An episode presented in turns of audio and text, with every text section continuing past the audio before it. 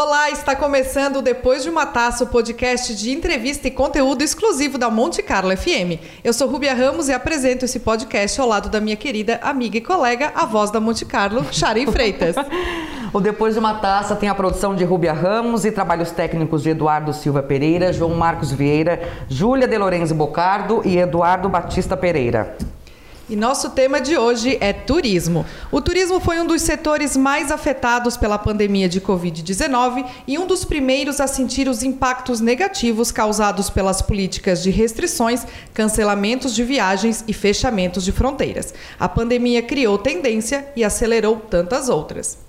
Atualmente, quem opta por viajar escolhe rotas mais curtas e, consequentemente, de menor duração para diminuir a exposição ao vírus. E, nesse sentido, claro, também observa-se a busca por locais mais ligados à natureza e afastados de aglomerações. E para falar desse tema e dos impactos da pandemia, de como superaram né, esse, esse momento e como estão superando esse momento, nós temos aqui a Renata Indalécio e o Felipe Neto, que são da agência Viagem Dreams e que vieram contar um pouquinho para a gente. Vamos começar pela nossa pergunta clássica. Felipe, quem é você depois de uma taça? Não tão empoderado como a voz da, da Sharon. Oh, o Felipe é um, um, cara em busca de liberdade, ama cultura, ama viagem, ama estar no trecho. O Felipe é um entusiasta do mundo do turismo. Que lindo! Renata, quem é você depois de uma taça? Eu sou a pessoa que dou asa para esses sonhos do Felipe. Ah.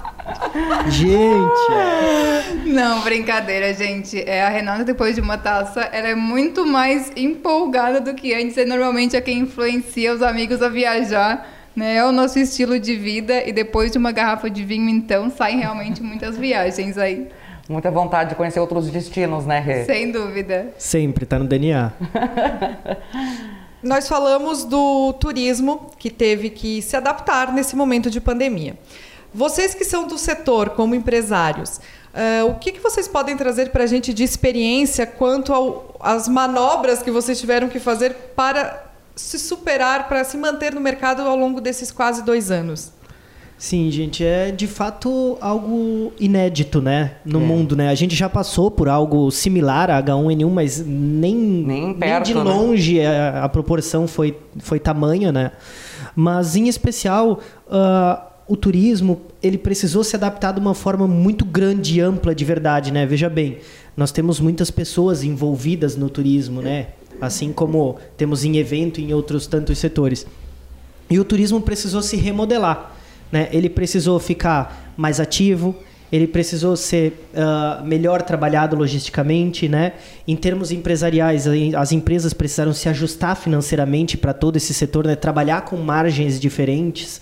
Então, o grande aprendizado de fato nisso tudo é um pouco uh, de, de entender o quanto a gente precisa melhorar ainda os processos, né? Então, tanto quanto uh, empresa, né, que a gente, apesar de viver no mundo, a gente é uma empresa, a gente aprendeu a se ajustar conforme as condições, né? E claro, a gente contou aí com uh, a bondade de certa forma, né, e o trabalho do brasileiro que geralmente é muito solícito, né? Nós temos isso no nosso DNA, no, no sangue brasileiro e contar com pessoas também foi algo que a gente aprendeu muito. A gente Exatamente. percebe que está todo mundo ligado, não existe dentro e fora, está todo mundo dentro. Todo mundo Vocês dentro. trabalham principalmente com pacotes de viagem internacionais ou uh, é, qual é a proporção de viagem internacional para viagem nacional?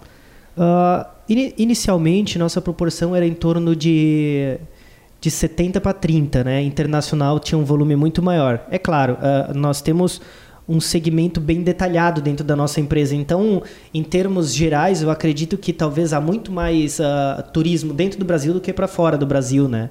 Mas para nós era em torno de 70 a 30. Então, precisou ser feito um retrabalho nisso tudo, né? Para que a gente conseguisse hoje trabalhar ao contrário, né? 70% nacional e, e 30% um internacional. mais a nossa, nossa terra Justamente. também, né? Essa é uma grande lição da pandemia, né? Para a gente perceber que o Brasil é o país mais bonito do mundo. E cresceu a procura dos clientes de vocês por destinos nacionais? Cresceu muito, Rúbia. A gente percebeu essa procura e essa demanda muito forte, principalmente depois de setembro, que foi quando começou essa retomada. E as fronteiras estavam fechadas, as pessoas Sim. também tinham receio de ir para fora, né? Então a gente começou a trabalhar com o Brasil, com destinos que não eram tão explorados, que a gente né, não, não explorava antes realmente, por estar tá focado para fora do Brasil uhum. um pouco. E a gente trabalhou com roteiros bem legais e que mostrou realmente que o Brasil tem muito a oferecer. Que bacana. E aí, vamos cortar já para o nosso sonho de, de viagem, Sharon? Vamos. Para onde a gente quer vamos ir? Vamos para o Egito. Eu vou junto. vamos para o Egito. É o sonho. De novo. De novo. Antes da gente entrar no Egito, quantos, quantos países vocês já visitaram? É. Tu, vocês mantêm esse registro? Eu é. tenho no meu Instagram o número de bandeiras, eu acho que tá uns 11, 12. É, eu acho que juntos, em média, a gente visitou em torno de 20 a 30 países. O que a gente considera pouco, tá? Para ser bastante sincero, né? Mas tendo visto que. Vocês são novos ainda. 20, né? 30 países foram tempo. nos últimos 5 anos, né? Então a gente tem uma meta de mais 30 para os próximos 5. Não, tem, dá para fazer o podcast com eles, parte 1, parte 2, parte, né? Dá. Por bandeira, vamos fazer por bandeira. Fazer por né? bandeira. Gente, a gente pode fazer um podcast lá, inclusive, né? Isso. Então, as, as locutoras aqui têm um sonho de conhecer o Egito. Eu, eu, um sonho de infância que foi abortado pela queda das Torres Gêmeas. Verdade, eu ia com um casal de amigos, né? Meus pais tinham até autorizado lá para viajar com outros, né, adultos, outros adultos, e daí caíram as Torres Gêmeas e, e ficou né, inoculado esse, esse sonho que agora volta, porque a gente descobre que o Egito é muito mais do que só pirâmides, museus. É. É um, roteiro, é um roteiro de resorts, de surf, de mergulho com tubarões, que também é um sonho. Então, quem, vocês foram juntos? Como é que foi a experiência? É, como lá? é que foi a experiência? Nós fomos em 2019 juntos e aí eu retornei agora em 2021 sozinha. Que com bacana. uma turma de mulheres. Ah, que, que, bacana. Então, vamos lá, vamos, vamos na primeira viagem para depois a gente traçar um paralelo com o que mudou, de repente. Isso, exato. Vocês dois Bom, lá, gente, primeira viagem. A gente geralmente estuda muitos países, né? É comum que a gente tenha treinamentos, a gente também paga empresas especializadas para treinarem nós dentro da agência, né? Mas nada como a gente viver de fato no, no local, né? Então a nossa primeira viagem ela foi uma viagem assim um pouco mais de descobertas. Né? E por vezes, assim como um bom vinho, às vezes você precisa de mais de uma safra para que você perceba de verdade o que ele é, né? Verdade. Então, então o Egito inicialmente para nós ele começou como um destino cultural e religioso, né? Porque eu acho que são as duas principais bandeiras que se explora mundo afora, né? Essa coisa uh, da religiosidade do, do país, né? Que tem, tem uma vertente muito forte. Apesar de ser muçulmano cristão, muitas coisas aconteceram importantes lá, né? Para esse pessoal. E, e cultura, obviamente, né? Quando a gente fala de Egito, a gente fala especificamente de história.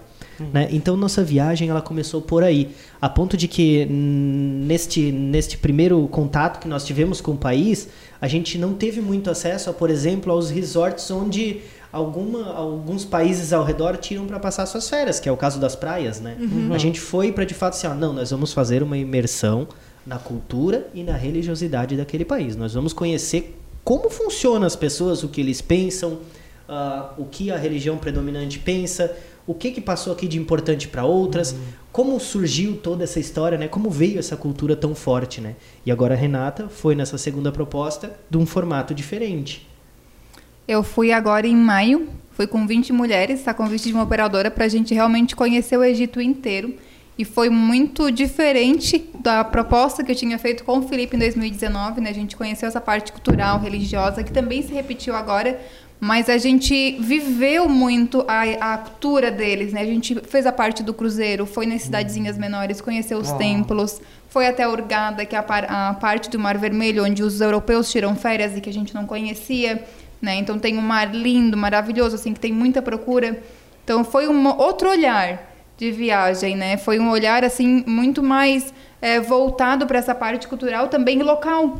Então a gente passeou no meio das cidadezinhas, viu os locais onde eles faziam as compras. É, foi uma experiência diferente, de mais dias e de conhecer realmente como é o Egito. De modo geral, eu já ouvi falar do Egito ah, como um país. Uh, sim, culturalmente muito diferente e por vezes, uh, por conta dessa da cultura local, ser um pouco hostil para nós ocidentais, assim, na questão do machismo, da abordagem com as mulheres. Então, qual é a dica de vocês, o conselho de vocês sobre ir ao Egito? É, seria conveniente eu, Rúbia, querer sair autônoma daqui do Brasil e ir para o Egito? Ou além de ser mais confortável, é mais seguro recorrer a uma agência de viagem, a um guia regulamentado? Como é que é essa questão? Ô, Rúbia, é um destino que a gente não recomenda e a gente nem vende se não for com guia, né? Um pacote Sim. fechado. Porque além não só pelo machismo, mas é um país que tu tem a necessidade de ter uma pessoa junto contigo para te explicar a história, para uhum. andar nas ruas porque é diferente, o trânsito lá é caótico. Então ter alguém te acompanhando, falando a tua língua, explicando para te entender, muda Bem completamente melhor, né? a viagem do que tu ir lá e só ver aqueles monumentos e não entender. É, sem dúvida alguma. A gente eh, quando quando fala de viagens, principalmente dentro da agência, a gente está mais ligado à experiência do que o próprio destino. Né? Então, uh, o Egito, por si só, ele é um país que tem a necessidade de que alguém te acompanhe. Né? Uh, você falava do machismo, é um país que realmente ac o, acaba os, acontecendo. Os homens andam de, mão da, de mãos dadas lá, né? Entre andam, eles, se beijam, eles, né? Se beijam, é, né? é natural, e as mulheres andam forma... sozinhas lá ou ainda é, ou podem... As hoje já andam, podem andar sozinhas é, lá? andam sozinhas, mas Porque como... Antes não podia, né? Uma mulher É, justamente. Sozinha. Elas andam sozinhas. Não é comum tu encontrar assim, uh, por exemplo, ambiente mais inóspito, uma mulher sozinha caminhando. Uhum. É, muito difícil. Sim. Né? Mas sim, elas têm liberdade, elas têm liberdade de expressão a ponto de que aconteceu agora um, um problema né, com um médico do Rio Grande do Sul e elas se expressaram. É. Né? E é importante que elas se expressem. Uh, mas realmente uh, existe essa questão cultural de o homem ser um pouco predominante na, no país deles, né? Então é comum que você perceba olhares, é comum que você perceba homens falando com mulheres na rua, principalmente estrangeiras, né? A gente tem uma didática de lidar com as pessoas e solicita por vezes, né, que utilizem alguns tipos de roupa, evitem alguns outros, claro. né? Não há problema nenhum de a mulher usar a roupa que ela quer quando ela quiser né? Mas em alguns locais é importante, né? Até por, por exemplo, questão de respeito religiosos. também, né? É Exato. claro, nós somos uh, invasores de certa forma lá. Então é Isso. é importante que a gente respeite o país, né? Isso. Respeite a cultura deles e respeite as normas sociais deles. Existe até, um, existe até um ditado que diz assim: quando o papagaio vai visitar o morcego, ele dorme de cabeça para baixo.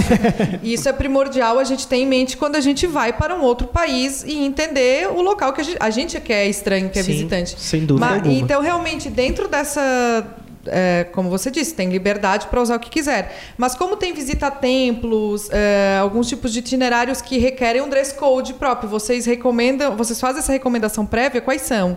A gente faz é, principalmente cobrir os ombros, né? Uhum. Nas mesquitas não entra se estiver com os ombros de fora, então levar uma pashmina, um vestido mais tapadinho. É, hoje está super em alta o comprimento mid, ah, então para mulher é muito tranquilo.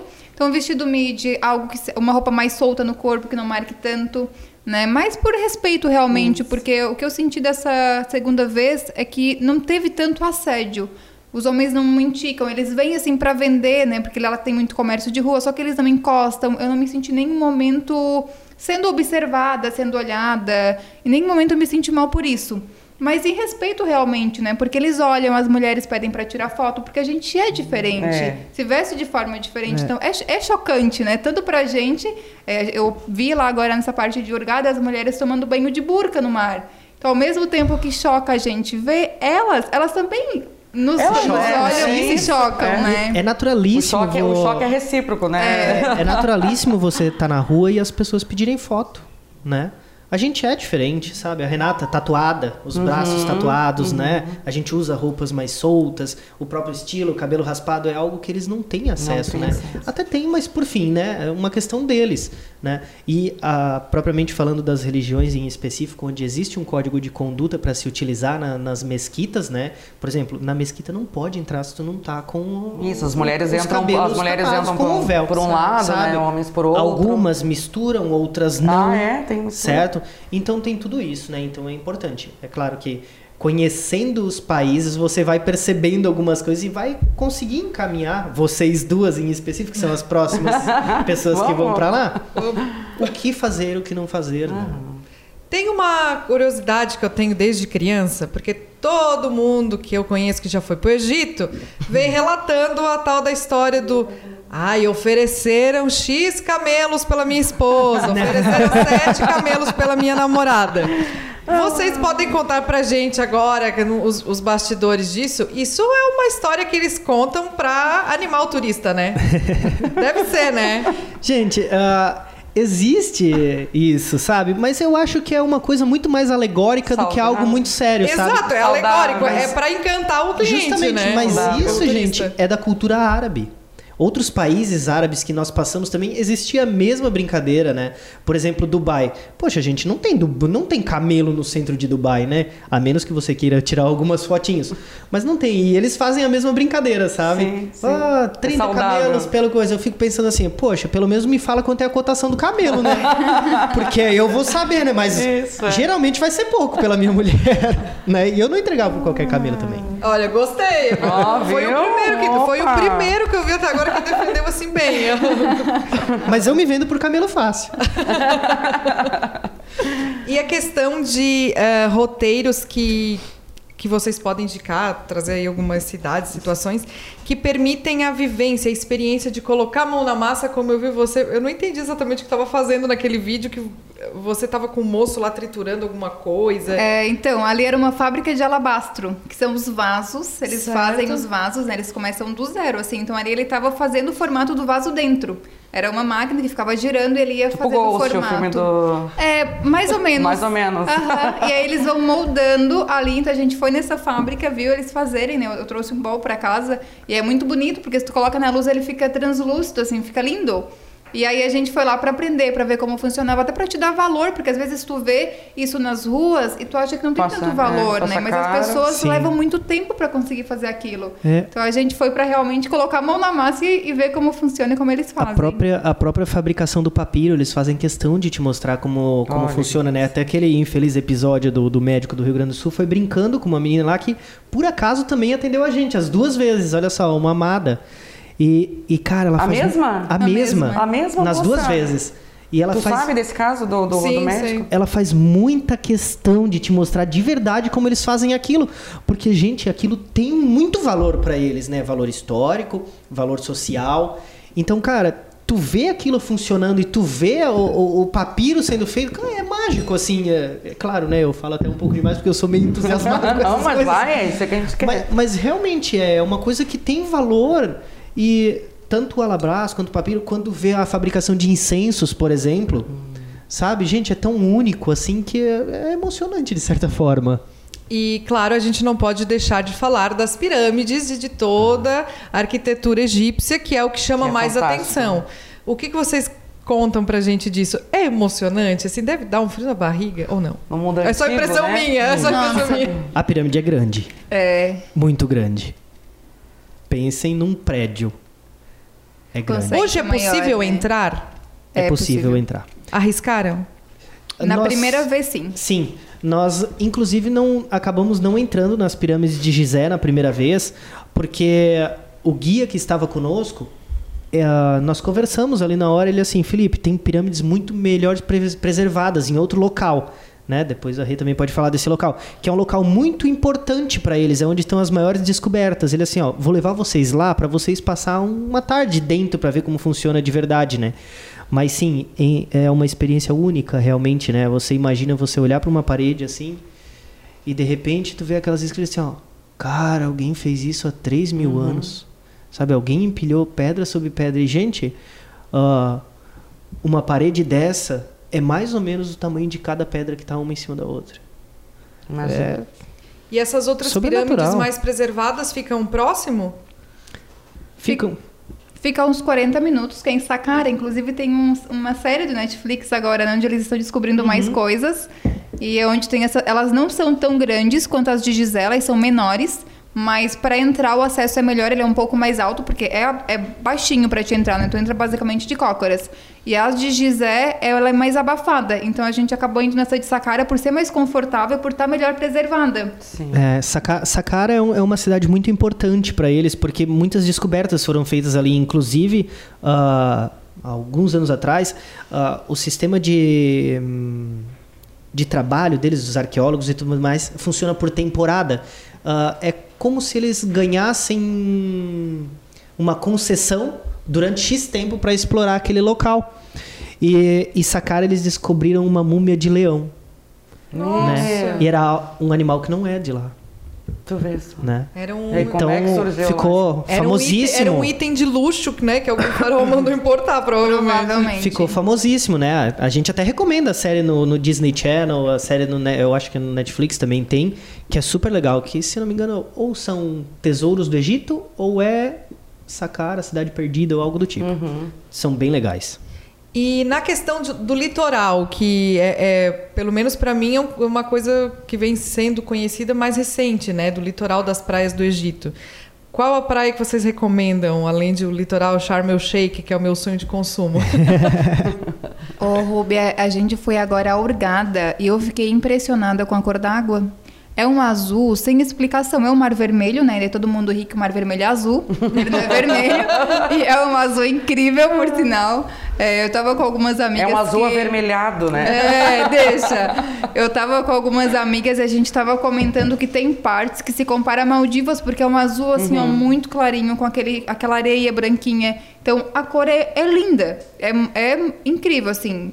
E além de o mar ser, é, ser gelado em todo ano, mas dá para tomar um banho, dá para molhar os pés, assim, para sair daquele roteiro dos templos, das pirâmides, pegar uns quatro ou cinco diazinhos para relaxar, processar tudo que viveu, porque é uma experiência que realmente choca bastante, mexe muito com a gente, é bem legal, é bem importante. É, Finalizar o roteiro. Sim, com... até, até inclusive esse roteiro das praias do Egito, ele é muito conhecido, para ser sincero, né? Ele não é explorado por nós brasileiros. Por quê? Porque a gente tem uma limitação, né? É claro que a gente precisaria de um período de tempo um pouco maior para descobrir o Egito, que é um país muito grande, né? Muito rico. Uh, mas por fim, ele foi um, um local que foi muito explorado por pessoas de outros países e hoje ele caiu meio que no esquecimento, a ponto de que você tem resorts cinco estrelas com uma estrutura fantástica uhum. a valores que não é comum nem aqui no Brasil. Nós vamos chegar nos valores dessa, dessa viagem e dos sonhos que a gente quer fazer, mas falou do mar que é gelado o ano todo. O ano todo. E como é que é o. Porque deserto, enfim, é, o clima é um calor abafado igual do Nordeste ou é suportável? Porque Qual é o melhor? Nordeste vocês estiveram recentemente lá. Tivemos né? lá também. Porque eu achei o Nordeste assim difícil, um calor que dói. Como é que é o Egito? é um cal... é muito, muito é. calor. Eu fui agora em maio, quando a gente foi em 2019 era em abril, então a gente achou o clima super ameno, né? Foi bem tranquilo de aproveitar de fazer os passeios. Agora em maio tinha dias que tava marcando 40, 43 graus e chega a 50. É, eu costumo dizer Nossa. que alguns países têm, assim como o Nordeste, tem duas temperaturas, quente e muito quente, né? Uhum. Mas o Egito, digamos que seria muito quente e mais quente que muito quente. quente demais. É, então no verão, por exemplo, é uma época que a gente não indica visitar o país. Uhum. É, o mês de maio seria assim, já os últimos que a gente Estourando. indica, o porque limite. depois já começa a ficar Estourando. muito calor. E aí para fazer os templos, a maioria é ao ar livre, então a gente fica no sol muito tempo uhum. e acaba que é desconfortável, né? Porque é, é muito uma, calor. Uma curiosidade em especial ao clima, né? Ao calor, alguns países uh, que têm esse, esse potencial de temperatura mais alta, é o caso do Egito, Dubai, entre outros, os comércios costumam fechar nessa época. Né? Por conta do, Por conta do calor. Então a imagina, se é calor para eles, imagina para nós, é. né? Exatamente, a própria população é. não, aguenta. não aguenta. E vamos entrar nos valores, então. uh, para o brasileiro médio, é caro viajar ao Egito? Ô, Rúbia, eu não acho que é uma viagem cara, porque tu faz um pacote, tu já fecha daqui todo, todo o roteiro, todo, o cruzeiro, a alimentação. Então, tu vai gastar basicamente lá com algumas refeições, em alguns locais que não vai estar incluído. Mas tu sai do Brasil já com o roteiro todo desenhado, então tu sabe mais ou menos quanto que vai ser o teu investimento dessa viagem. Uhum. Porque lá não tem muito mais gastos e lá é um país muito barato. As coisas lá não são caras. Comparado com os valores do Brasil, isso equivale. Então não é um, uhum. um país que choca. Então uma refeição não vai ser muito caro, um vinho não vai ser muito caro.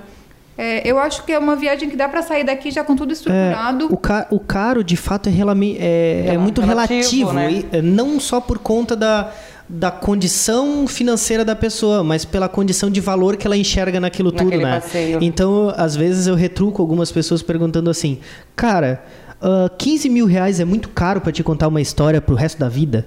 Vê que é conversa de vendedor, né? Não. Ele, vende, ele vende o peixe dele. Aí, ele aí é vende tá, o peixe é, dele. É muito além da venda, porque muitas vezes eu abro mão de vendas.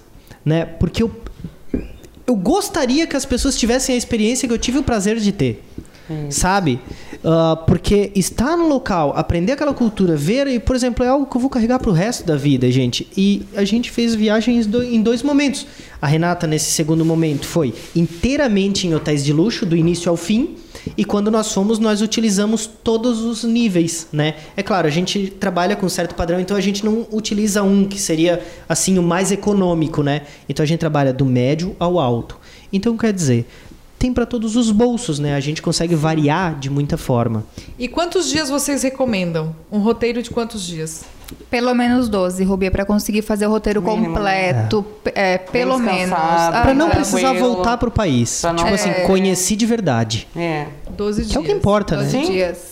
12 dias. 12 dias é suficiente. Muito, muito bacana. Eu adorei essa conversa. Não, mas é legal. É pra ter o, o parte 2, né? Gente, 2, 3, 10. Podemos fazer lá na, é, já na falou, nossa casa, inclusive. Falou, eu adoro disso. Vamos. Já falou de Dubai, eu já queria entrar em Dubai, mas esse a gente deixa é, para um é. outro episódio que também vai render bastante. Uh, por favor, deixem aqui o, as redes sociais da, da Viagem Dream para o pessoal conhecer também, que vocês estão com conteúdo super bacana lá.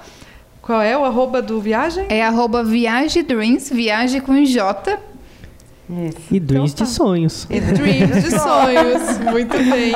Então, muito obrigada, Renata. Obrigada, Felipe. Ah, é um prazer. Foram gente. demais. Muito obrigada por ter aceitado o convite. E com certeza até a próxima próximo episódio pode ser lá na tua casa, a gente. Pode, né? com vinho, né? Monte Carlo com vinho, depois de uma taça ou depois de uma garrafa, a gente estende mais ainda o. a gente vai estendendo os roteiros, né? Aí você já sai com o Egito fechando. Viu? Ó. Oh. É, essa é a intenção. Oh, viu que não é só ele que sabe vender? É, não, mas a gente vai Ela junto, também né? pega no. É e para você que nos acompanhou até aqui, fica o nosso registro de, do carinho por, pela aceitação que vocês estão tendo pelo Depois de uma Taça. Esse podcast é produzido com muito carinho para levar conteúdo até a sua casa. Curta e compartilhe todo o nosso conteúdo que a gente prepara especialmente para você aqui na nossa, no nosso Instagram da, da Monte Carlo. Vou refazer, arroba, arroba, arroba Rádio Monte Carlo FM. Lá vai estar disponível todos os episódios do nosso podcast, o seu podcast de classe, depois de uma taça. Produção de Rúbia Ramos. Também temos aí os trabalhos técnicos de Eduardo Silva Pereira, João Marcos Vieira, Júlia De Lorenzo Bocardo e Eduardo Batista Pereira. Até a próxima edição. Mas antes, vamos finalizar brindando. Saúde! Saúde! Saúde!